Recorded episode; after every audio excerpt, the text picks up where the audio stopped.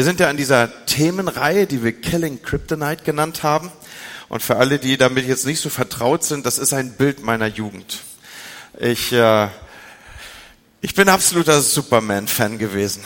Ich habe diese Comics geliebt und äh, ich, äh, die Filme habe ich alle gesehen, alle wie sie da sind und es war für mich einfach großartig. Ich meine sogar, ich hatte mal ein T-Shirt, aber da bin ich rausgewachsen. Das ist lange her. Und diese Substanz Kryptonite, sie war die Substanz, die selbst diesen Superman in die Knie zwingen konnte. Bei ihm, oder diese, dieses Green Kryptonite, Michi hat es am letzten Sonntag ein bisschen stärker erklärt, es war in der Lage, Superman in die Knie zu zwingen, aus einem starken Mann einen Schwachen zu machen. Und da haben wir die Verbindung zu unseren Inhalten, die wir hier im Gottesdienst teilen, auch in unserem Leben gibt es Dinge, die in der Lage sind, aus starken Männern Schwache zu machen. Auch wir alle kennen in unserem Leben Dinge, die in der Lage sind, uns die geistliche Kraft zu rauben, ob wir nun Mann oder Frau oder Kind sind. Letzten Sonntag haben wir davon gehört, dass falsche Worte die Macht haben, uns unsere Kraft zu rauben. Und heute Morgen geht es mir um das Kryptonite deiner Gedanken. Was hat das Potenzial, dich zu zerstören? Was hat das Potenzial, dir deine Kraft zu rauben? Und ganz am Anfang möchte ich eins sichtbar machen. Gott hat gute Gedanken über unserem Leben. Er möchte nicht, dass irgendeine Art von zerstörerischem Kryptonite in unserem Leben zu finden ist. Er möchte, dass wir das ausrotten und das, wir können es nur ausrotten, wenn wir es zuvor erkannt haben. Du kannst nur äh, etwas begegnen, wenn du dich ihm zuvor gestellt hast. Einen Feind, dem du dich nicht gegenüberstellst, kannst du nicht besiegen. Und so möchte ich das als einen ersten Flock tief einflocken in dieses dein offenes Herz, dass Gott unbedingt und ausdrücklich gute Gedanken über deinem Leben hat. Er hat einen guten Plan für dein Leben. Er hat gute Absichten mit deinem Leben. Und äh, das mal so als Hintergrundfolie aufgespannt, möchte ich euch einladen, einen Spruch mit mir aufzuschlagen aus dem Buch der Sprüche. Dort in Sprüche 23 finden wir einen bemerkenswerten Satz. Dieser bemerkenswerte Satz ist gesprochen von einem bemerkenswerten Mann namens Salomo. Von Salomo sagt die Bibel, dass er der weiseste Mann war, der je auf der Erde gelebt hat. Und wenn der weiseste Mann, der je auf der Erde gelebt hat, uns einen Spruch hinterlässt, dann hörten wir besser zu, oder? Und das ist interessant, was er hier sagt. Er spricht Folgendes aus. Ich lese aus der Übersetzung nach Schlachter. Denn wie er, gemeint ist der Mensch, in seiner Seele denkt, so ist er. Komm, musst du jetzt sagen, Pastor, das ist deep. Das ist tief, oder? Denn wie er, der Mensch, in seiner Seele denkt, so ist er. Wie krass ist das? Es sind also nicht nur die Worte, die wir sagen, sondern hier wird auch deutlich, der Gedanke zählt. Oder wir könnten auch sagen, Gott ist nicht egal, was wir denken. Gott ist nicht egal, was zwischen deinen Ohren passiert. Er kennt deine Gedanken von ferne. Und er weiß, was abgeht. Und deswegen spricht er rein und macht uns darauf aufmerksam. Bedenke dein Denken. Wer von euch hat ein Smartphone dabei? Holt mal euer Smartphone raus. Und dann geht ihr auf den Fotomodus und macht, macht ein Selfie, ganz schnell ein Selfie. Komm, jeder macht ein Selfie. Kannst auch deinen Nachbarn nehmen. Also könnt ihr so zusammen reingucken und dann, dann sagst du, hi. Ich weiß immer nicht, wo die Kamera ist, ihr auch? Ja, man muss so ein bisschen suchen. Am Anfang guckt man mal so ein bisschen irritiert und dann denkt man, ey, der Andi schielt, ne? So. Habt ihr's? Okay, Selfie gemacht? Okay, ihr müsst schneller werden mit sowas. Okay, jetzt guckt euch das Bild an. Wer von euch denkt, boah, wie sehe ich denn aus? Oder wer sagt, dieses Bild wird niemals das Tageslicht dieser Welt erblicken? Das wird ganz schnell wieder gelöscht. Was will ich damit sichtbar machen? Das eine ist, ihr habt, ihr habt sicherlich diese Art von Gedanken gehabt, als ihr da gerade reingeschaut habt, oder? Das zweite, was ich damit aber gleichzeitig auch abgelegt und als bewiesen erkennen darf, ist, ich prognostiziere mal, ihr habt alle gerade gedacht, das poste ich jetzt lieber nicht. Zumindest einige von euch. Aber die Verbindung, die ich eigentlich aufzeigen will, ist diese hier. Ihr habt es nicht gepostet, weil ihr das gedacht habt, Was ich damit aufzeigen will, ist, eure Gedanken haben ganz unmittelbar euer Handeln beeinflusst. Habt ihr den Punkt? So, ihr denkt was. Ich habe gesagt, postet es, vielleicht auch noch mit dem Hashtag Killing Kryptonite oder so, ja. Du tust es nicht, weil deine Gedanken beeinflussen dein Handeln. Unsere Gedanken oder die Kontrolle über unsere Gedanken ist deswegen so wichtig, weil sie eben gerade, wie ich aufgezeigt habe, ganz unmittelbar Einfluss auf unser Handeln haben. Auch der Apostel Paulus kennt das. Er hat selber Gedanken gehabt, und ich übersetze mal so ein bisschen freier jetzt nach Andi Sommer. Mann, denkt er sich, das, was ich denken will, das denke ich nicht, und das, was ich denken will, oder das, was ich denken sollte, oder das, was ich nicht denken sollte, das habe ich ständig in meinem Kopf. Manchmal laufe ich tagelang mit diesem Ohrwurm rum. Es ist alles nur in meinem Kopf. Kennt ihr das? Wenn du an der falschen Stelle das Radio anmachst, dann ist alles nur in deinem Kopf. Übrigens, das mit dem Kopf und dem Denken und wie der Mensch denkt, so ist er, das sagt nicht nur das Wort Gottes, das ist auch abgebildet in wissenschaftlichen Untersuchungen. Kennt ihr diese, diese kleinen Placebo-Tabletten? Schon mal was vom Placebo-Effekt gehört? Ich habe im Krankenhaus gearbeitet, im Studium, habe mich mir so ein bisschen Geld dazu verdient. Und natürlich hatte ich nicht die Autorität eines Arztes und ich durfte schon gar nicht Medikamentierung vornehmen. Auf der anderen Seite konnte ich aber auch nicht jedes Mal, wenn ein Patient nicht schlafen konnte, den Dienst haben, den Arzt wecken gehen. So, wie haben wir uns geholfen als Pfleger? Wir hatten natürlich unsere weißen Klamotten an und dann haben wir uns so ein Tablett genommen und da haben wir diese kleinen Plastikbecher draufgestellt und da haben wir dann Tablette reingetan. Und dann sind wir mit hoher Souveränität in dieses Zimmer reinmarschiert und haben Schlaftabletten an den Patienten verteilt. Und der hat dann auch am nächsten Morgen die umsichtige Medikamentierung des Pflegers gelobt. Alles, was er nicht wusste, ist, dass diese Schlaftablette ein Tic-Tac war. Nichts anderes als ein Pfefferminzbonbon. Und trotzdem hat er in kürzester Zeit lieblich geschlafen und die Nacht war ruhig für alle Beteiligten. Dein Denken bestimmt dein Sein. Diesen Effekt gibt es übrigens auch umgekehrt. Da heißt es dann Nocebo-Effekt von lateinisch nocere gleich Schaden. Du nimmst also an, dass was du schluckst, wird dir nicht gut tun. Der hat die Wurst eben noch hervorragend geschmeckt und dann kommt einer vorbei und sagt, die ist doch schon seit zwei Wochen abgelaufen. Und auf einmal geht's dir richtig schlecht. Das funktioniert auch mit Traubenzucker, ja. Jemand sagt dir Traubenzucker oder du nimmst Traubenzucker und jemand sagt dir, das war eine giftige Substanz. Ich sag dir, schlagartig geht's dir schlecht. Es gibt auf vielen Ebenen dieses Phänomen, ja. Jemand kommt und sagt, Flöhe im Kindergarten oder Läuse oder was es da so gibt. Und auf einmal fängt es bei dir an zu jucken. Verstehst du, das ist einfach dein Denken bestimmt dein Bewusstsein, dein, dein Befinden. Wie der Mensch denkt, so ist er, so wird er. Und nochmal, es hat massiven Einfluss auf unser Handeln, auf unseren Charakter und damit auf unsere Gewohnheiten und letztlich auf unser Schicksal. Alles beginnt im Denken. Wie ein Mensch denkt, so ist er und dein Denken ist Gott nicht egal. Ich möchte, dass wir heute etwas tun. Und zwar, dass wir giftige, zerstörerische Gedanken in unserem Leben identifizieren und dass wir sie dann gefangen nehmen unter die Zucht Christi. Denn davon spricht das Wort Gottes. Wir werden es gleich noch stärker sehen, aber zunächst noch ein anderer Bibelvers. Was ich dir jetzt rate, so steht in Sprüche 4, Vers 23, ist wichtiger als alles andere. Achte auf deine Gedanken, denn sie entscheiden über dein Leben. Achte auf deine Gedanken, denn sie entscheiden über dein Leben.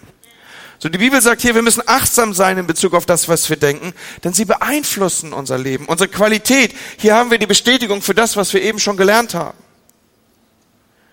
Alles, was uns ausmacht, ist letztlich gestützt und gesteuert auf unser Denken und aus unserem Denken heraus. Und deswegen müssen wir es lernen, beziehungsweise müssen wir diese zerstörerischen Gedanken, die wir in uns haben, identifizieren, denn schon in kleinsten Mengen können sie großen Schaden ausrichten. Das ist, das ist so bei Gift. Es wirkt. Und wir müssen uns fragen, was in meinem Leben hat auf meine Qualität des Lebens, auf meine Kraft im Leben einen ähnlich zerstörerischen Ansatz wie Killing Kryptonite für Superman. Paulus schreibt in 2. Korinther 10, ab Vers 4, denn die Waffen unseres Kampfes sind nicht menschlich, sondern es sind die mächtigen Waffen Gottes, geeignet zur Zerstörung von Festungen. Mit ihnen zerstören wir Gedankengebäude und jedes Bollwerk, das sich gegen die Erkenntnis Gottes erhebt. Wir nehmen jeder solcher Gedanken gefangen und unterstellen sie Christus. Das ist ein proaktiver Akt. Wir identifizieren Gedanken, wir nehmen sie gefangen und wir unterstellen sie Christus. Paulus wusste, wovon er hier schreibt. Er weiß davon, dass Gedanken in der Lage sind und Gedankengebäude in der Lage sind, ganze Gemeinschaften, Menschen und Gemeinden zu zerstören. Er schreibt dieses Jahr einer Gemeinde, in der vielerlei Arten von Gedanken gerade kreisten. Meinungen, Lehren. Und er wusste, wenn ich dem nicht Einhalt gebiete, wenn ich diese Dinge nicht identifiziere, dann wird es dazu führen, dass es die Gemeinschaft hier zerstört. Da gab es zum Beispiel die Lehre davon, dass es völlig egal ist, was du mit deinem Körper machst. So, wir sind spirituelle Wesen, deswegen kommt es eigentlich nur so auf den Geist an und wir sind so ein seliger Geisterverein, ja, wie alte Lieder vielleicht auch ein bisschen falsch an manchen Stellen ausdrücken wollen. Und Jesus interessiere sich nur für deinen Geist, deswegen kannst du mit deinem Körper auch machen, was du willst. Du kannst ihn ritzen und ratzen und kannst mit Frauen und Männern und was auch immer schlafen. Ja, so ist völlig egal. Dein Körper ist nicht wichtig. Dein Geist ist das Eigentliche. Ist ja nur dein Körper, solange dein Geist nicht berührt ist. Und Paulus, er geht ja in die Situation rein und auf diese Gemeinschaft und Gemeinde zu und sagt, hallo? Was ist das Problem? An welcher Stelle habt ihr hier nicht mehr alle Latten am Zaun? Das stimmt nicht. Dein Körper ist erkauft. Jesus interessiert sich genauso für deinen Körper wie für deinen Geist und er ist im Übrigen jetzt ein Tempel des Heiligen Geistes. So achte darauf. Und Paulus nennt diese Ideen und Gedanken Bollwerke, die eingerissen werden müssen. Er sagt, diese Bollwerke sind Gedankengebäude. Andere übersetzen hier an dieser Stelle, diese Gedanken sind Festungen oder wenn man noch ein bisschen stärker mit dem Text arbeiten würde, dann würde man entdecken, dass eigentlich Gefängnisse gemeint sind. Das heißt, Leute begeben sich zum Teil freiwillig in eine Art von Gefängnis. Sie umbauen sich mit Gedanken. Sie kommen da später nicht mehr raus, weil sie den Lügen, die ausgesprochen sind, Glauben schenken. Sie verfallen in Täuschung. Es wird zu selbsterfüllenden Prophezeiungen und sie sind wie festgesetzt in Gefängnissen. Und Paulus sagt, wir haben Mittel und Macht, diese Gefängnisse zu zerstören. Und ich glaube mit Sicherheit, dass es Menschen gibt in unserer Mitte, die in solchen Gefängnissen sich gefangen gesetzt haben. Du hast angefangen, Lügen zu glauben. Lügen, die ausgesprochen wurden. Vielleicht von deinen Eltern, von deinen Lehrern, von deinem Ehemann, von deinem Ehepartner, von deinem Ex-Partner, von wem auch immer, vielleicht sogar von dir selber. Und du hast sie geglaubt und du hast sie für wahr befunden und seitdem du sie glaubst, das ist nämlich hier der Zusammenhang, haben sie Macht über dich und du bist in einem Gefängnis, aus dem du nicht rauskommst. Aus mir wird nichts, was immer ich anfasst, geht daneben. Wenn immer ich in eine Beziehung gehe, wird sie scheitern. Was soll aus mir werden? Ich bin hässlich. All das ist eine Art Gefängnis, das uns so festsetzen kann, dass wir nur mit Mühe oder manchmal gar nicht mehr herausgeführt sein können. Meine Frau hat mir erzählt, in ihrer Jugendzeit gab es eine Situation, und ihr dürft mir glauben, Lüdi war zu keinem Zeitpunkt ihres Lebens dick. Aber da hat ein sogenannter Sonntagsschulonkel zu ihr gesagt, als sie in einen Raum hinein wollte, du bist so dick, du passt nicht durch diese Tür. Diesen Satz hat sie so verinnerlicht und dieser Lüge in so Wahrheit geglaubt, dass in Folge sie über ein Jahr mit Bulimie zu tun hatte. Solche Dinge haben Macht auf uns und sie setzen uns in Gefängnisse ein. Und die gute Nachricht des Tages ist, Jesus ist gekommen, Gefängnisse aufzubrechen. Die gute Nachricht des Tages ist, Jesus ist gekommen, Gefangene zu befreien. Du bist nicht das Opfer deiner Gedanken, sondern du darfst heute hier deinen Gedanken befehlen, dass sie sich unter den Gehorsam Christi einzuordnen haben.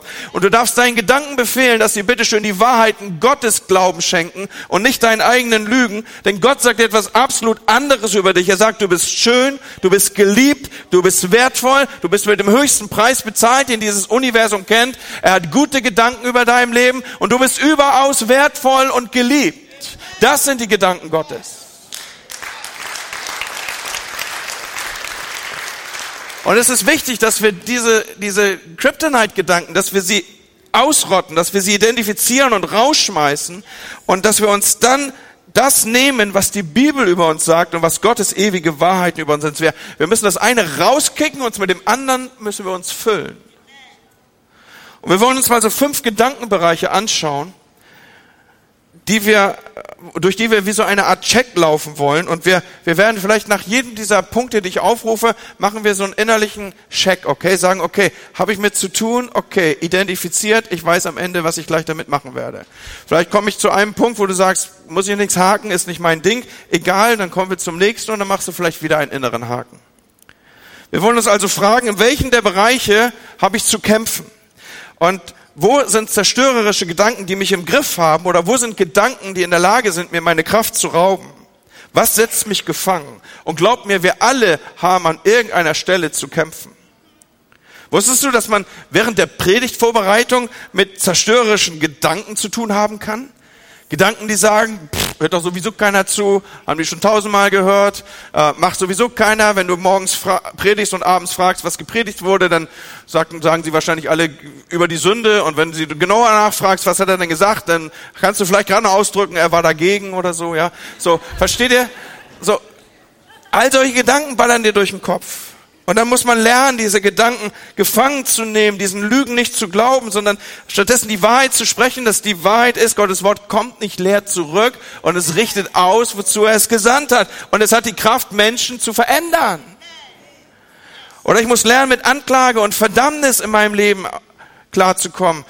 Als Verkündiger, als Pastor oder was auch immer, ja, da sind Dinge und, und, und dann, dann denkst du Sachen, die du eigentlich gar nicht denken willst und dann, dann fängst du an, solch ein Thema zu thematisieren. Glaubst du, dass in solch einer Predigtvorbereitung Gedanken kommen und sagen, ausgerechnet du willst jetzt darüber predigen?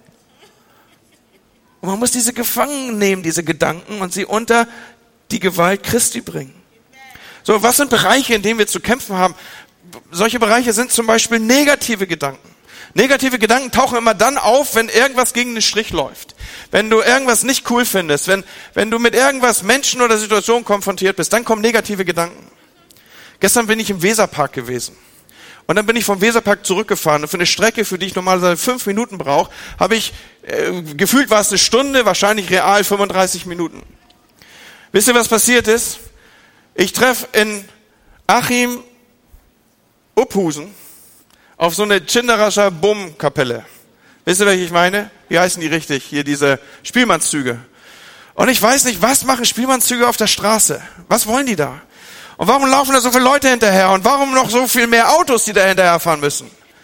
Oh, oh ey, ich kann euch sagen, ich habe voll die heftigen Gedanken gehabt. Ne? Und da hilft es doch nicht, dass die beste Ehefrau der Welt fragt, bist du gerade genervt? Nein, will ich nicht. Ich meine, so eine Spielmannszüge, gibt es nicht irgendeinen Bauern, der irgendein Feld hat, wo man die raufstellen kann und dann können die da Figuren laufen und was auch immer die da laufen wollen. Aber was machen die auf der Straße? Versteht ihr? So negative Gedanken und dann verpestest du auf einmal nur noch Schlechtigkeit. Und dann wird man negativ. Und Leute, wir sind ja nicht so auf die Welt gekommen. Das passiert und ist ausgelöst durch unser Denken. Also so begegnen wir manchmal Leuten, die sind, die, die denken negativ. Und dann wird dieses negative Denken zu ihrem negativen Handeln und dieses negative Handeln wird zu einem negativen Lebensstil. Und irgendwann, jeder von uns kennt Leute, auf die er keinen Bock hat, oder? Weil du willst nicht mit denen zusammen sein. Und, und die, die gibt's auch in Kirche. Ich weiß nicht, ob ihr es schon mitgekriegt habt. Die gibt's auch in Kirche. Da bist du völlig begeistert und du sagst, boah, ist das toll und Mann, war das gut. Und die sagen dann, ja, so gut war es auch nicht. Oder, was für, hast du die jungen Leute gesehen? Ja, aber hast du gesehen, dass sie die Mütze nicht abnehmen? Oder, oder, oder Männer, hast du diesen Fehler gesehen? Und dann sagst du, ja, aber gerade für Fehler ist Jesus ja gekommen, aber, und dann sagen die, ja, aber weißt du, Bruder, es gibt so Leute, um die kreisen so geistliche Obstfliegen. Versteht ihr? Irgendwas ist faul an denen und du, du willst nicht in ihrer Nähe sein. Die eigenen Kinder gehen verloren, aber die machen sich Gedanken über die Farbe der Stuhlkissen. Die anderen. Wenn es irgendwas Gutes im Leben trifft, dann immer die anderen, aber nie mich. Ich habe die Gabe des Gebens, alle anderen die Gabe des Nehmens. Wann werde ich mal gesehen? Und, und Leute, da, da, dann setzen wir uns in so, in so Gefängnisse fest. Das wird am Ende wird das so, manifestiert sich das zu einer Überzeugung. Und dann wundern wir uns, wenn wir in unserem selbstgewählten Gefängnis sitzen, dass kein anderer Bock hat, uns in unserer Zelle zu besuchen. Weiß irgendeiner, wovon ich rede? Okay, also zerstörerische Gedanken, negative Gedanken identifizieren und gefangen nehmen. Was gibt's noch für Gedanken, die, die dich bestimmen können? Ängstliche Gedanken. Da gibt's ja auch unterschiedliche Graduierungen, ja. Gibt ja Leute, die, die den ganzen Winter so rumlaufen, damit sie niemand die Hand geben müssen, weil sie sich anstecken könnten. Oder Magen und Darm geht rum, ich gehe besser nicht aus dem Haus. Ich, ich, ich krieg's immer, Leute. Ich immer. Am besten bleibe ich zu Hause oder, oder Versorgungsängste. Wie soll das gehen? Leute, und seriously, ich habe echt, ich, bei mir wurde schon im Grundschulalter Migräne diagnostiziert. Und dann haben sie mich verdrahtet und zu Ärzten geschickt und das ganze Tralala. Keine Ahnung, ich war so ein Lutscher Knirps, ich habe keine Ahnung, was sie mit mir gemacht haben. Nur am Ende habe ich sogar Angst vor Drähten gehabt, die man mir irgendwo auf den Kopf tackern wollte. Und, und, und da entwickelt sich Angst. Nämlich Angst vor einem Tumor. Vor einem Tumor. Meine, meine erste Sterbebegleitung, die ich als junger Pastor gemacht habe, war ein junger Mann, deutlich jünger als ich noch, zu begleiten, der wirklich elendig verstorben ist an diesem Krebs. Und dann, dann merke ich, das ist eine latente Angst in mir. Und dann habe ich irgendwann mal auf einer Freizeit einen Pastor sagen hören, ein Zitat aus den Psalmen, wovor mir graute, kam über mich. Und ich habe gedacht, krass, das ist ja eine Verheißung. Und dann, dann, dann, das schaukelte sich das hoch, ja. Und dann denke ich, oh Mann, wie, mir graut aber vor dem Gehirntumor. Wie, wie soll ich denn das jetzt machen? Wie soll ich denn das machen, dass ich, dass mir nicht davor grauen soll? Also, kennt ihr dieses, also, denk du mal nicht an einen weißen Elefanten, wenn du nicht an einen weißen Elefanten denken sollst. Das geht gar nicht. Oder wenn, die, wenn deine Frau zu spät kommt und du kannst sie telefonisch nicht erreichen, dann siehst du dich ja schon als Witwer, ne? So. Und denkst, und jetzt? Oder als Kind schon. Meine Eltern kommen aus einer Zeit, da gab es so, so Glaubenskonferenzen und die Glaubenskonferenz war nur gut, wenn die Versammlung eine Nachversammlung hatte und je länger die Nachversammlung, desto guter war der Gottesdienst was aus der Perspektive eines Kindes bedeutet hat, als meine Eltern nicht nach Hause kamen und über eine Stunde verspätet waren, dann ging ich schon mal in die Küche und habe mir das größte Küchenmesser gegriffen, was wir hatten, weil ich glaubte, ich muss meine drei Geschwister jetzt durch die apokalyptische Trübsalsjahre bringen. Weil keine andere Erklärung. Die sind entrückt und ich muss jetzt irgendwie schaffen, dass meine Geschwister in den Himmel kommen. Oder was, was man so für Gedanken haben kann als Familienvater auch. Ich wollte immer, dass Justin einen Helm trug beim Fahrradfahren. Aber es war natürlich total uncool, weil sowas Frisuren zerstört. Hast du mal Fahrradunfall gegoogelt? Lass es bleiben, ich sag's dir. Never. Dieses Wort pack auf die Indexliste. Niemals Fahrradunfall googeln.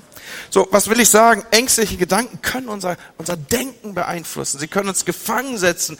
Sie können, sie, sie können aus uns Menschen machen, die in ihrem Verhalten limitiert sind. Und wir, wir werden ängstliche Leute, wir trauen uns nichts mehr zu, wir, wir gehen nicht auf die Straße, wir haben Angst vor Magen-Darm oder was auch immer. Gibt es diese zerstörerischen Gedanken in deinem Leben? Also ich habe es ja jetzt ein bisschen spaßig gemacht, aber Leute, das ist eine ganz ernste Sache mit Angstgedanken. Die können dich, die können dich so schachmatt setzen, dass du dich wie in einem Gefängnis bewegst. Kleinste Zelle auf kleinstem Raum. Lass uns sie identifizieren, diese Gedanken. Und lass uns sagen, Jesus, diese Gedanken haben keine Macht über mein Leben. Ich glaube die guten Dinge. Ich werde mich vor gar nichts grauen, weil du bist an meiner Seite. Oder nehmen wir diesen ganzen, dieses ganze Feld von unreinen Gedanken. Es ist interessant und auch irgendwie auffällig. Die meisten Geister, die Jesus in seinem Dienst ausgetrieben hat, waren unreine Geister. Und Jesus wusste offensichtlich, dass wir Menschen sehr schnell dazu tendieren, unreine Gedanken zu sagen. Und er sagt, hey Männer, ihr müsst aufpassen, was ihr euch anschaut. Und das gleiche gilt auch für die Frauen. Hey, ihr Männer, ihr müsst, ihr Frauen, ihr müsst, ihr müsst aufpassen, was für Gedanken ihr projiziert und was ihr begehrt und mit wem ihr in Gedanken schlaft. Das ist, das ist Ehebruch, das ist nicht gut, das, das, das macht kaputt. Und diese unreinen Gedanken, sie haben eine Wirkung auf uns. Sie sind zerstörerisches Kryptonite. Sie rauben die Kraft. Da gibt es diese drei Männer in der Bibel, die immer wieder Erwähnung finden, weil sie so ja, hervorragende Abbilder sind, wie Gott mit ihnen gearbeitet hat und an welcher Stelle. Ich will sie aufrufen, vor uns, uns vor Augen führen, weil sie uns so allseits bekannt sind. Das eine ist David. David ist wahrscheinlich der glaubensvollste Mann in der ganzen Bibel. Die Bibel nennt ihn einen Mann nach dem Herzen Gottes. Aber David hatte ein Problem. Er hatte unreine Gedanken. Und die unreinen Gedanken führten dazu, dass er Unreinheit auslebte und die Konsequenz seiner Unreinheit war, dass sein Königreich am Ende geteilt wurde und dieser Schnitt durch seine Familie ging und seine Familie geteilt wurde. Der zweite Mann ist Simson. Simson war wohl der stärkste Mann, so berichtet uns die Bibel, den es jemals gab. Aber er hatte ein Problem, er hatte unreine Gedanken. Seine unreinen Gedanken führten zu einem unreinen Lebensstil und die Konsequenz seiner unreinen Gedanken und dem daraus folgenden unreinen Handels war, dass er sich am Ende das Leben nahm, er Selbstmord beging. Gott hatte ihm alles weggenommen, was er hatte. Und der dritte Mann war Salomo. Salomo war der weiseste Mann, der jemals gelebt hat. Und er machte die größten Dummheiten, die man jemals tun kann. Warum? Er hatte 300 Frauen und 700 Nebenfrauen. Und er hat getan, wovor Gott ihn immer gewarnt hatte. Diese Frauen, hat Gott gesagt, werden fremde Götter in dein Haus bringen. Und tatsächlich, er hat angefangen, fremde Götter anzubeten. Er hat angefangen, Tempel zu errichten für diese fremden Götter. Und die Konsequenz war, dass er mit seinem Heil gespielt hat. Und mit seiner Beziehung zu Gott und unterm Strich hat er verloren. Und das sagt mir Folgendes, Leute. Ich kann der glaubensvollste, ich kann der stärkste, ich kann der weiseste Mann dieser Welt sein. Wenn ich meine Gedanken nicht in den Griff kriege, wenn ich meine unreinen Gedanken nicht unter die Füße bekomme, dann wird es mich killen und ich werde am Ende alles verlieren. Es wird, es wird mich meine Familie kosten, es wird mich das Reich Gottes kosten und unterm Strich werde ich alles verlieren, wenn wir nicht lernen, unsere Gedanken unter die Zucht Christi zu nehmen. Und natürlich ist dies gerichtet auch an uns Männer, aber auch viele Frauen haben in diesem Bereich zu tun. Mache ich eine innere Checkliste auf und mache vielleicht einen Haken dran und sage, erkenne ich, identifiziere ich zerstörerische Gedanken, Kryptonite auch in meinem Leben? Lass uns noch zwei nehmen, kritische Gedanken. Es gibt da Leute, die haben die Gabe der Kritik. Die haben die geistliche Gabe der Kritik. Die setzen sich in einem Gottesdienst und die können alles analysieren, alles bewerten. Die finden die Musik zu laut oder zu leise, die Texte zu nichts sagen, die Predigt zu flach, die Temperatur zu heiß und die, die Gesamtperformance ungenügend. Ja, die laufen so mit T-Shirts rum, ich bin mit der Gesamtsituation unzufrieden. Das lassen die auch jeden wissen. Und Leute, diesen kritischen Geist müssen wir loswerden. Dieser kritische Geist reitet auf einem Ross und dieses Ross heißt Stolz. Und dann beurteilen wir, das eine ist gut, das andere schlecht. Das ist überhaupt nicht unsere Aufgabe, Leute. Gott möchte, dass wir diesen kritischen Geist gefangen nehmen. Unser Auftrag ist es, Ermutigung zu sprechen. Wir sind Fürsprecher und nicht Wider- oder Gegenredner. Wir sprechen Leute stark und nicht schwach. Und jetzt identifizieren wir diesen, diesen Anteil von, von Kritik und kritischen Gedanken. Oder lass mich noch eins aufrufen, unzufriedene Gedanken. Unzufriedene Gedanken. Oh man, das ist auch so eine Gedankengruppe. Viele Menschen sind so unzufrieden. Die sind unzufrieden mit ihrer Wohnung, mit ihrem Haus, mit ihrem Verdienst, mit, mit den Kindern, mit der Frau, mit dem Mann, mit dem Auto, mit dem Körper, mit dem Bizeps. Die, die hätten gern Kinder, die hätten gern mehr Kinder, die hätten gern andere Kinder. Irgendwas ist immer. Hätte, hätte. Fahrradkette müsst ihr jetzt sagen. Und Leute, in irgendeinem dieser Bereiche und vielleicht noch in einigen mehr dealt jeder von uns. Negativ, ängstlich, unrein, kritisch, unzufrieden. Und ich möchte, dass du jetzt mal so diesen Moment nimmst, wo du ganz ehrlich bist. Wir sind ja hier in der Kirche. Wir, also, ne, ganz ehrlich. Es ist auch ausreichend dunkel, dass jetzt niemand sieht, ob du rot oder blau oder weiß angelaufen bist, sondern wirklich, äh, hier darf man ja eh nicht lügen in der Kirche. So, also, ganz ehrlich.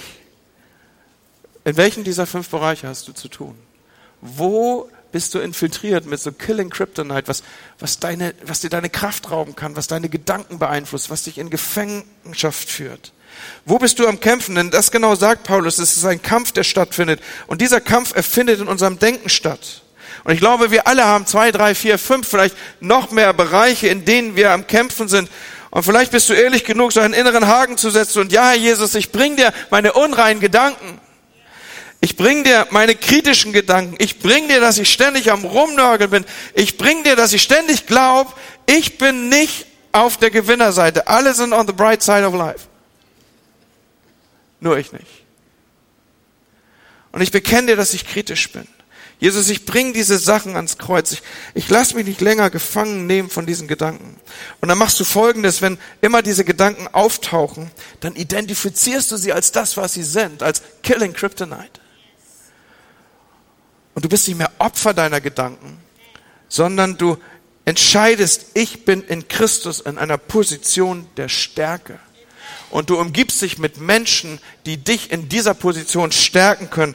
Zum Beispiel Kleingruppen können dir dabei helfen. In einer Gemeinschaft unterwegs zu sein, kann dir dabei helfen. Heute werden wir Next Steps haben und dort werden wir insbesondere auch auf Kleingruppen abstellen. Wir werden dir erklären, dass unmittelbar und wirklich Veränderung in einem Leben immer im Kontext von Beziehungen sich entwickelt. So, wenn du dich verändern willst, dann brauchst du eine Gruppe, zu der du gehörst, wo ihr euch gegenseitig anfeuert und wo ihr euch gegenseitig das Recht gebt, zu sagen, hey, was du denkst, das sehe ich an deinem Handeln, was du denkst und es gefällt mir gar nicht. Und so ermutigen wir uns gegenseitig. Wir identifizieren es. Wir sind nicht länger Opfer. Wir stellen es unter den Gehorsam Christi. Und dann ist es da. Und dann lassen wir es da. Und jetzt kommen wir noch zu einem ganz wichtigen Punkt. Weil wenn du gewisse Gedanken nicht mehr denken willst, wenn du dich ihnen verweigerst, wenn du sie identifizierst und jetzt gefangen führst, dann musst du das Gedankenvakuum in deinem Kopf füllen mit etwas anderem. Und dazu wollen wir zum Schluss noch einen Vers aus Philippa 4 lesen. Dort ab Vers 7 steht, und der Friede Gottes, der allen Verstand übersteigt, wird eure Herzen und eure Gedanken bewahren in Christus Jesus. Im Übrigen, alles, was wahrhaftig, alles, was ehrbar, alles, was gerecht, alles, was rein, was liebenswert, was wohllautend, was irgendeine Tugend oder irgendetwas Lobenswertes ist, darauf seid bedacht. Denk mal einen Moment nach, gibt es in meinem Umfeld irgendetwas Lobenswertes? Denk drüber nach. Gibt es irgendetwas, was liebenswert ist? Was wohllautend ist? Was wahrhaftig ist? Und interessant ist hier doch, Paulus schreibt, darauf seid bedacht. Ich habe mich gefragt, warum sagt er eigentlich nicht, das tut? Das wäre doch norddeutsch viel geradliniger. Alles, was wohllautend, alles, was gut, was irgendeine Tugend ist, das tut. Macht er aber nicht. Er schreibt, darauf seid bedacht. Und wisst ihr, was die Antwort ist? Paulus weiß, dass das, worüber wir nachdenken, das, womit wir unseren Kopf füllen, das, worauf wir unsere Gedanken richten, das werden wir über kurz oder lang auch tun. So, also worüber denken wir nach? Wir denken hier in dieser Kirche nach über das Wahrhaftige über das Ehrbare. Wir werden das Gerechte auf den Sockel stellen. Wir werden rein in den Mittelpunkt und in unsere Gedanken füllen. Wir werden schauen, wo ist das Liebenswerte, was ist wohllautend, was ist eine Tugend, was ist lobenswert. Darauf seid bedacht. Merkt ihr, was alles beginnt in unserem Denken? Denn wie ein Mensch in seiner Seele denkt, so ist er. Und nun ist es ja so, dass die Gedanken, die sind ja das Nicht-Sichtbare. Die sind also wie, wie Wurzeln im Untergrund. Nicht sichtbar. Manche sind lange, tiefe Wurzeln. Das ist unser Denken.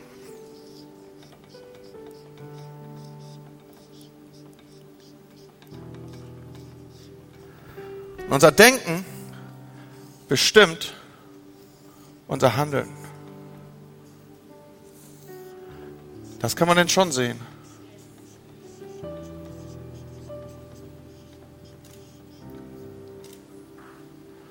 Und unser Handeln wird unseren Lebensstil bestimmen. Ob, ob wir Menschen sind, die sich gerne aufhalten in unserer Nähe.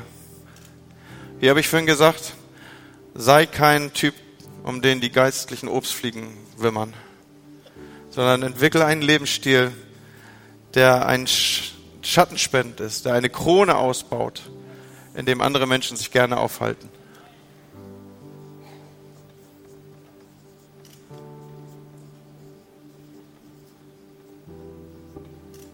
Aber alles,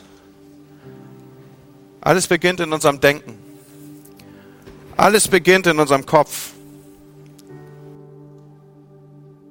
Denn wie er, der Mensch, in seiner Seele denkt, so ist er.